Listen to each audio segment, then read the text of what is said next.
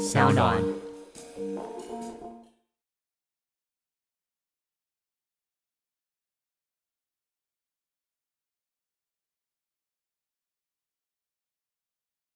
呃，大家好，我是沈云聪，欢迎收听小马哥说财经第十九集的播出啊。最近这几个礼拜来，真的沉重的新闻太多了，所以我决定暂时放下那些沉重新闻。我决定这一集先来聊一聊比较好玩的新闻，或者比较轻松一点的新闻啊。上个礼拜我在国际媒体上看到两位老人家过世的消息，呃，很感念，但也很感慨哦。一位呢是老发明家霍隆亚克 （Nick Holonyak Jr.），我想这个名字可能有些听众会很陌生，但是呢，你对他的发明一定很熟悉。因为 Holonyak 最有名的发明之一，就是我们今天日常生活中已经不能缺乏的 LED 灯。是的，没错，他所发明的技术也同时催生了镭射光碟。没有它，很可能我们过去的四十年也没有 CD 啦、DVD 啦、蓝光所带来的方便跟享受。然后还有条码扫描啊，对，同样也是要归功于这位大家很陌生的名字 Nick Holonyak Jr. Holonyak 是在一九二八年出生于美国的伊利诺州，他的爸爸呢是东欧的移民，在矿场当矿工，所以家里很穷。全家当中呢，他是第一个有机会上大学的孩子。然后在大学里面呢，他就发现了自己的兴趣，后来就一路成为了发明家。除了我们刚刚讲的 LED 啦、光碟啦、条码扫描之外啊，他一生总共取得了四十一项发明专利。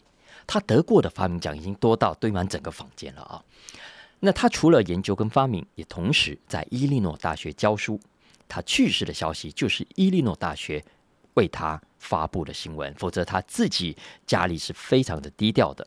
然后美国的媒体也不会知道这位伟大的发明家已经去当神仙了。那上个礼拜呢，另外一位也去当神仙的老人家。其实他在人间就一直是我心目中的神啊，我心目中的投资典范。不过，我想可能除了投资界的听众比较资深的之外，很多人恐怕也没听过他的名字。这位老先生，这位老神仙，名字呢叫做 David Sanford Gottesman，所以呢，朋友们都叫他 Sandy。不过没关系，就算你没有听过他，你也一定听过他的好朋友，他过去的事业伙伴是谁呢？就是大名鼎鼎的。巴菲特，哈，听过了吧？那个时候大家都知道巴菲特。讲到巴菲特呢，大家也会想到他的伯克夏海瑟威。讲到伯克夏公司，大家也还会想到他的老搭档，今年已经九十八岁的查理孟格。但是呢，你很可能从来不知道，伯克夏董事会里面还有一号人物，就是巴菲特口中的 Sandy。如果他像我说的这么厉害，为什么我们从来没有听过这个人，没有听过这号人物呢？因为他真是一位特立独行的投资家，他跟我们所熟悉的传统的投资大师、投资名家走的是完全不同的路。Sandy，他出生于一九二六年，他是比英女皇小五天的哟，所以他跟英女皇一样是九十六岁高龄去世的。也就是说，他比今年九十二岁的巴菲特还大了四岁。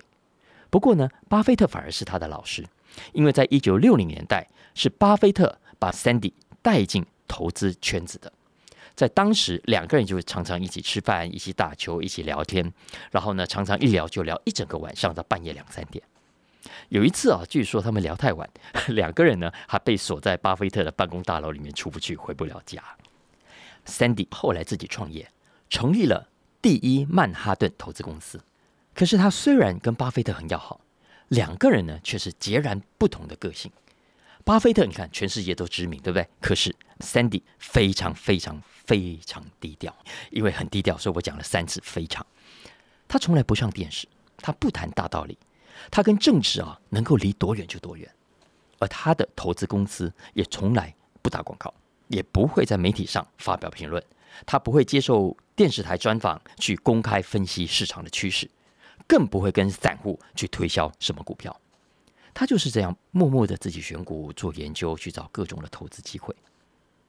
那有人问他：“你干嘛这么低调啊？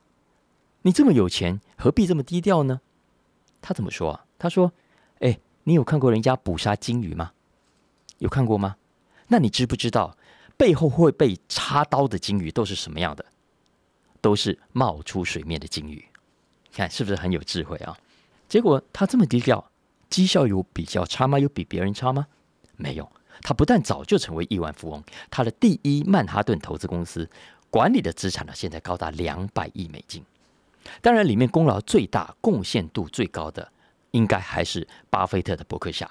因为 Sandy 他不但是伯克夏最早的股东之一，也是长期担任董事。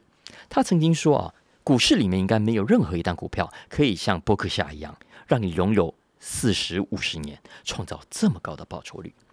有媒体就去帮他算啊，Sandy 他名下的伯克夏持股至少翻了多少倍？翻了六千倍，六千倍！那我们凡人实在很难想象这是一个什么样的概念啊。不过刚刚讲的这两位老人家，都真的都很有意思。他们同样九十几岁高龄，同样拥有美好精彩的一生。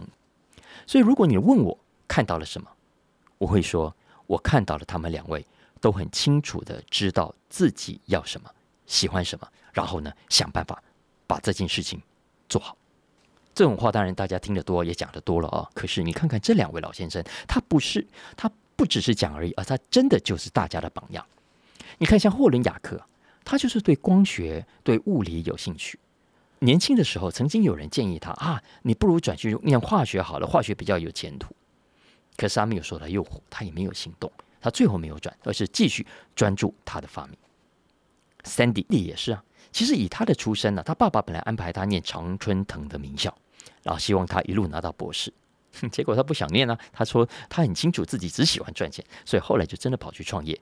然后呢，找到自己的兴趣，一玩就是玩一辈子。讲到玩啊，霍伦雅克自己就曾经讲过一个小故事啊。他说他在大学教书这么多年，大家知道吗？他说从来没有请过休长假，因为很多教授教书教几年之后，通常呃符合资格之后就可以去休假，有没有？休个一整年。那这一整年当中不教书，也不去学校，而是跑到乡下或出国去休息啦、兼充电等等啊。但是霍伦雅克从来没有这么做。他说。为什么要休假呢？这里就是我的游乐场啊，学校就是我的游乐场啊，我每天都在这里玩，这么开心，何必要休假呢？我想这就是他们很值得我们学习的工作跟人生态度。谁说搞投资人就要上电视？谁说人一有钱就可以对政治、对公共事务指三道四？谁说家世好就一定要学历好？谁说家里穷到当矿工就没有机会当发明家？啊，所以我真心觉得大家可以回头认识一下这两位老神仙啊，呃，去 Google 一下新闻，看看跟他们有关的故事。讲到工作，我最近还看到一个很有意思的新闻，是关于怎样找工作。来来，我问问大家，如果现在大家要找工作，想要换一份更好的工作，我问大家，你认为跟你关系密切的、平常密切往来的家人、亲戚、朋友？比较能够帮助你呢，还是那些跟你关系不密切的朋友，甚至是不认识的网友、你的连友，比较可能帮你找到新的、更好的工作？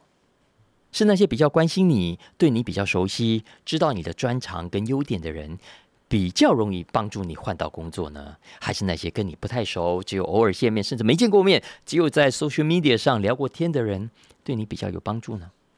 来，我们看看最新一期的科学杂志《Science Magazine》的一篇论文怎么说。这篇论文谈到的是 LinkedIn。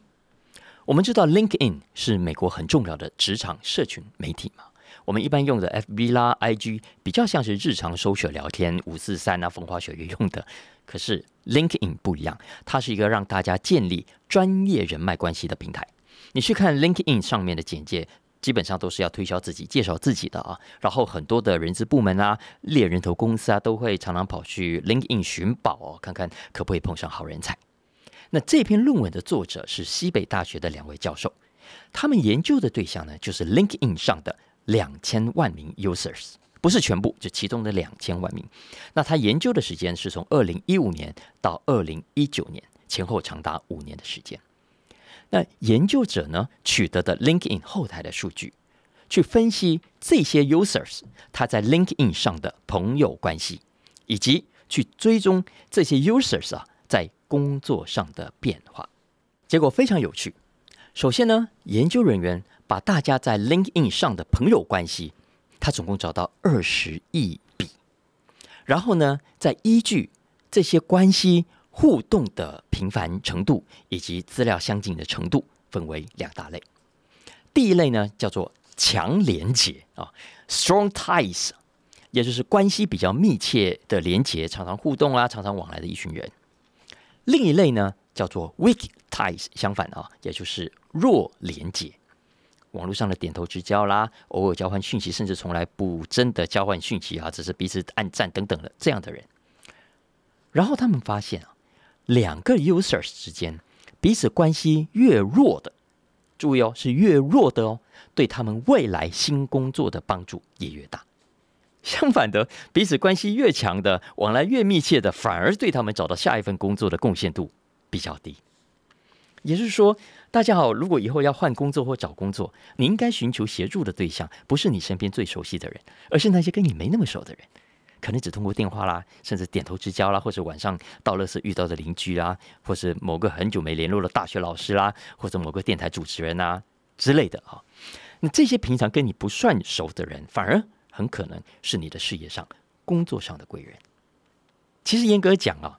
这个研究也不算是新的发现，因为早在一九六零年代，哈佛大学有一位社会心理学的研究生就已经观察到这个现象了。这位研究生的名字叫做 Mark Granovetter。这位 Mark 老兄是一位非常聪明的人，他早在五十多年前就已经提出了这个强连结、弱连结的理论。他说：“哦我们每个人身边都有强连结，对不对？家人啦、同学啦、好朋友啦、伴侣、同事等等。”在日常生活上，没错，我们通常也非常依赖这样的强连接。我们心情不好的话，会去找强连接家人啊、好朋友啦、另一半啦，去诉苦、去聊天，对不对？总不会跑去找不熟的人吐苦水吧？啊，啊，我们心情好的时候呢，也会想跟身边的强连接的人来分享。可是呢，有趣的来了，在工作上、在事业上，对我们帮助最大的，嘿，反而是弱连接。为什么会这样子呢？当然，目前为止啊，社会学家、心理学家都还不能很肯定原因。不过大致上有几种可能，比方说讯息的多样性。因为要知道，跟你关系越紧密的，代表着什么？代表你们很可能是同温层。用我们现在的话来讲，叫同温层。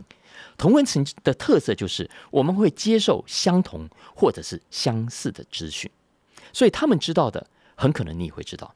他们今天从另一个地方听来的消息，很可能同一时间你也在另外一个地方听到，因为你们都是同温层。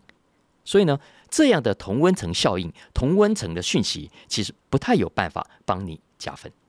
可是相反的，那些跟你连接比较弱的人，很可能来自别的同温层，有来自不同地方的情报，而这些不同同温层的情报，很可能就是你能派上用场、对你有帮助的。这就是为什么我常常跟大家讲哦，不要老是混在同温层里面，大家尽可能到同温层之外去多交几个朋友，去多听听不同的声音，去练习欣赏不同的观点。谁晓得呢？搞不好对方就是你未来人生的贵人啊！最近啊，我上了几个节目，谈到现在很热的通膨现象啊。那最近财经媒体都在谈通膨啦，谈升息啦。可是呢，我我谈谈下来，我真的有个感觉，我发现大家心里想的通膨好像不太一样啊。你在听小马哥说财经，所以我猜想你对于财经消息是关心的。可是呢，来我问问大家啊，通货膨胀率是怎样算出来的？政府是怎么算出来的？市面上有这么多种，我看有上千亿、上兆种产品都有吧。然后呢，有多少家商店？这么复杂的环境，请问物价是怎么统计出来的？要花多少时间？一定很久，对不对？那如果要花很久才算出来，那会不会等到算出来之后、公布了之后，我们市面上的价格又变了？如果会的话，刚刚讲的这个统计有道理吗？再来，请问大家，通货膨胀，通货膨胀。多少的通货膨胀率才算高？高到多少会让你我、让我们老百姓的生活活不下去？五趴吗？八趴吗？十趴吗？美国现在八趴，欧洲跟英国都号称十几趴，土耳其、阿根廷、巴基斯坦、斯里兰卡动不动都好几十趴，这什么概念？还有，我们都知道全世界的央行都在升息，对不对？来，我们请问，诶，现任央行总裁是谁？叫得出名字吗？新加坡啦、马来西亚、英国、澳洲的听众朋友，你也可以问问自己啊，你所在的国家央行总裁叫什么名字？不要去 Google，如果你第一时间就知道答案呢，你好棒，你真的很专业、很认真。不过呢，如果你讲不出来，老实说没关系啦，真的，因为多数人都跟你一样。因为在美国，二零一四年就曾经有一个调查，当时的联准会主席是耶伦，也就是现在的财政部长。当时啊，美国的研究人员给受访者四个名字，让他们选，问他们哪一位是联准会主席。结果大家认为有多少人猜中呢？答案是每四个人平均只有一个人答对。也就是说，美国有四分之三的受访者啊，不知道他们国家的联准会主席叫什么名字。你看，光是人名而已哦，你新闻上明明就可以常常听到，可以常常看到，可是你就是没有把它记起来。然后为什么要升息？很多人也搞不清楚。我们知道升息是为了降低通膨，对不对？但是美国最近的一个研究就显示啊，他说很多美国人到现在还以为怎么样，升息会造成通货膨胀。不要笑，不要皱眉头，真的是很多人不清楚通膨啊、利率啊是怎么回事，而且不是只有美国了，必须持平的说，英国啦、意大利甚至日本的调查，同样发现有大多数老百姓对于利率、对于通膨是一知半解的。为什么会这样子呢？是媒体没有报道吗？不是的，你看现在媒体几乎天天都在报，网络上呢也有很多消息，但是很多人老实说不那么 care。美国 Princeton 大学的学者最近也有一个研究发现，不管是一般家庭还是企业，企业哦是要做生意的哦，跟钱有关的哦，但是他们都还是对货币政策没什么兴趣。在美国，我们都知道，负责控制通膨的机关是联准会，对不对？有大约三成，也就是百分之三十三的美国人知道这一点。可是大家知道吗？有更多的人，也就是有百分之三十七的人以为。负责控制通膨的人不是联准会，而是总统本人，是拜登。也说你不要看我们财经新闻好像很发达，很很多财经台，对不对？可是还是很多人是在状况外的。我再举个例子，我们知道每一个国家的央行都有预设的通货膨胀率目标嘛，啊，那超过了这个数字啊，要赶快采取行动，因为怕出事。而所谓的货币政策，也就是调高利率啦，或者是调降利率，来引导通膨升高或者下降。这几年来，主要国家所设定的通货膨胀目标大概都是两趴到三趴左右啊。那大家可能会啊，通膨不是物价上涨就不好吗？为什么不是零哦？其实不是的啊，通货膨胀是一个我讲过是一个很复杂的现象。微幅的通货膨胀其实是对经济活动的动能有帮助的，所以。大部分的国家，尤其是先进国家，都不会希望自己的通货膨胀是零，每一年物价都没有变化，这样其实企业也没有上进心啊。所以它要维持某种的通货膨胀率，然后促成跟去推动经济继续的往上升。而这种温和的物价上涨，总体而言是对经济有帮助的。可是有趣的来喽，在美国真的有个调查，他发现他去问受访者：“你认为你认为联准会所设定的？”平均通膨率是多少？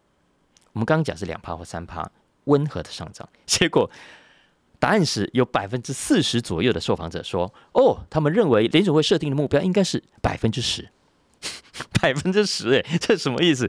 这代表着很多人真的是完全没有概念的啊！所以你不要看很多人口口声声谈通膨啊，吃饭也谈，呃，开车也谈，搭计程车也谈。其实很多时候都只是在讲一种感觉，蹭一点热度。他其实不是那么真的关心通膨所带来的影响，否则他不会错的这么离谱。所以我要说的是啊，如果大家真的不关心也就罢了，那就聊聊天无妨嘛啊，大家凑凑热闹。顶多呢，真的到时候看到物价涨了，荷包缩水了，再来想办法变通就好。我觉得最怕的不是不关心，最怕的呢是你不关心，然后还要贪心。你明明没有搞清楚通膨，然后呢，还要跟着人家搞什么通膨概念股啊，抢着去买什么通膨工具、通膨 ETF 嘛？这几个月来，我就发现网络上很多的理财蟑螂，很多的投资蟑螂就是这样子搞的，它比去年还要夸张。美国就是这样子啊，去年行情很热啊，买什么都涨，对不对？网络上就出现了很多所谓的财经网红啊，投资网红。一般的网红我们叫他 influencers，对不对？influencers。但这些财经网红，我们叫他 financial influencers，或者简称 finfluencers。一堆人跳出来说自己赚了一大笔钱，然后呢，建议大家可以买这个买那个。你看一下马斯克啊，本来一直鬼叫鬼叫要大家买加密货币，现在嘞，还有一些名嘴也是啊。这阵子他不是转低调啊，就是干脆躲了起来。然后呢，当这些人冷掉之后，就出现了很多网络蟑螂、投资蟑螂跑出来填补他们的位置，继续呢在网络上钓鱼。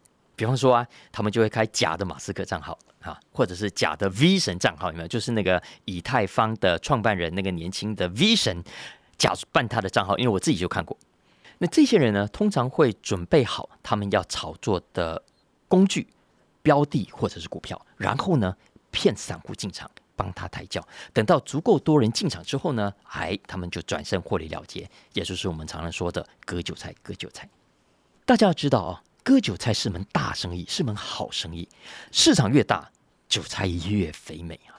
在美国，哈佛大学就曾经有个研究发现，他们去算哦，这些网络上的骗子，英文叫 spammers 啊，spam 啊，这个这个网络诈骗，spammers 网络诈骗的人，如果在炒作一档股票之后，几天去把它卖掉，平均会赚到四趴多一档而已哦。我说了，你不要以为说那个每一档都可以赚很多，其实不用，他赚个四五趴，他就可以跑了啊。他平均每档可以赚到四趴多。相反的，如果你是那个韭菜啊，抱歉啦，你会赔掉百分之五点五，而且还不包括交易费用啊。大家不要小看这几趴几趴，其实累积起来是非常可怕的啊。那这种手法在美国我们称之为 buy low spam high spam 诈骗啊，buy low spam high 不是低买高卖，而是低买高骗。所以啦，提醒大家啊，网络上的骗子真的很多，不要上当，务必务必听我的话。所有陌生的 line、陌生的 FB、陌生的 IG 账号的任何投资邀请，全部拒绝，全都不要理，千万不要好奇，也不要去动心。嗯。最后，我还是要来讲一下这几天的英国了啊我上一期跟大家讲过，大家要关注英国这一次的经济风暴啊，因为你可以从当中得到很多的启发，目睹很多重要的经济现象。那我还提醒大家，最近的变化真的会跟台风天的云一样快啊！结果果然，英国没有让你失望了。我们节目才刚录好上传，英国首相特拉斯又出新招，把全世界的眼睛又摔了一地啊！因为他突然又来个大回转，硬生生把自己两个礼拜前才讲过的话，两个礼拜前才推出的政策吞回肚子里啊！所以很多人这两个礼拜本来已经被他搞死，这个礼拜又被他搞死一次。特别是大家在新闻里面一定看到很多的英国退休基金，好，上个礼拜很惨，九月二十八号，英国央行啊就紧急提了六百五十亿英镑啊，跑到市场去救这些退休基金。我想，可能大家会好奇，哎，为什么是英国的退休基金出事啊？那英国央行为什么要救？那救跟不救又有什么差别啊？呃，这个事情老实说有点复杂，也有点沉重。我今天已经没有心情讲太沉重的事情了。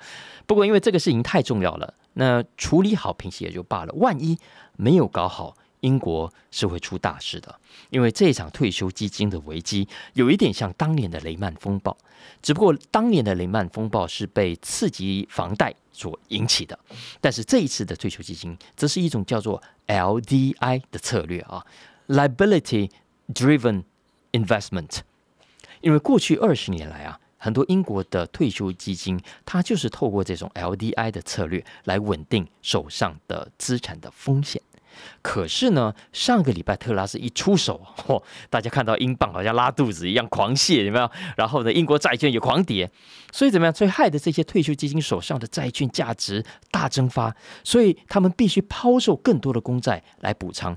然后呢，抛售公债又害得整个债券市场更惨，就像股牌恶性循环，就像当年的次贷风暴一样。不过幸好这次英国央行出手算快的，而且不惜代价。那接下来就看看还有多少未爆弹。只是不管怎样，这个伤害确定已经造成，只是看这个伤口有多深而已。所以这也就是为什么特拉斯他必须大转弯，因为不转弯不可能的啦，船已经撞到冰山了。你要转弯，就像铁达尼一号，虽然来不及，可是至少可以减轻伤害。呃，这个新闻因为还在发展哦，我相信下次我们一定还会有机会再谈到。我这里只是起个头，让大家知道特拉斯这一次大 U turn 的原因啊，也让大家接下来比较可以看得懂英国的新闻，知道英国现在真的麻烦很严重，很严重。以上就是我们今天的小马哥说财经，希望大家喜欢今天的话题啊，我尽量轻松了啦。那欢迎大家继续收听下一集的小马哥说财经，我将会带给大家更多的国际财经讯息。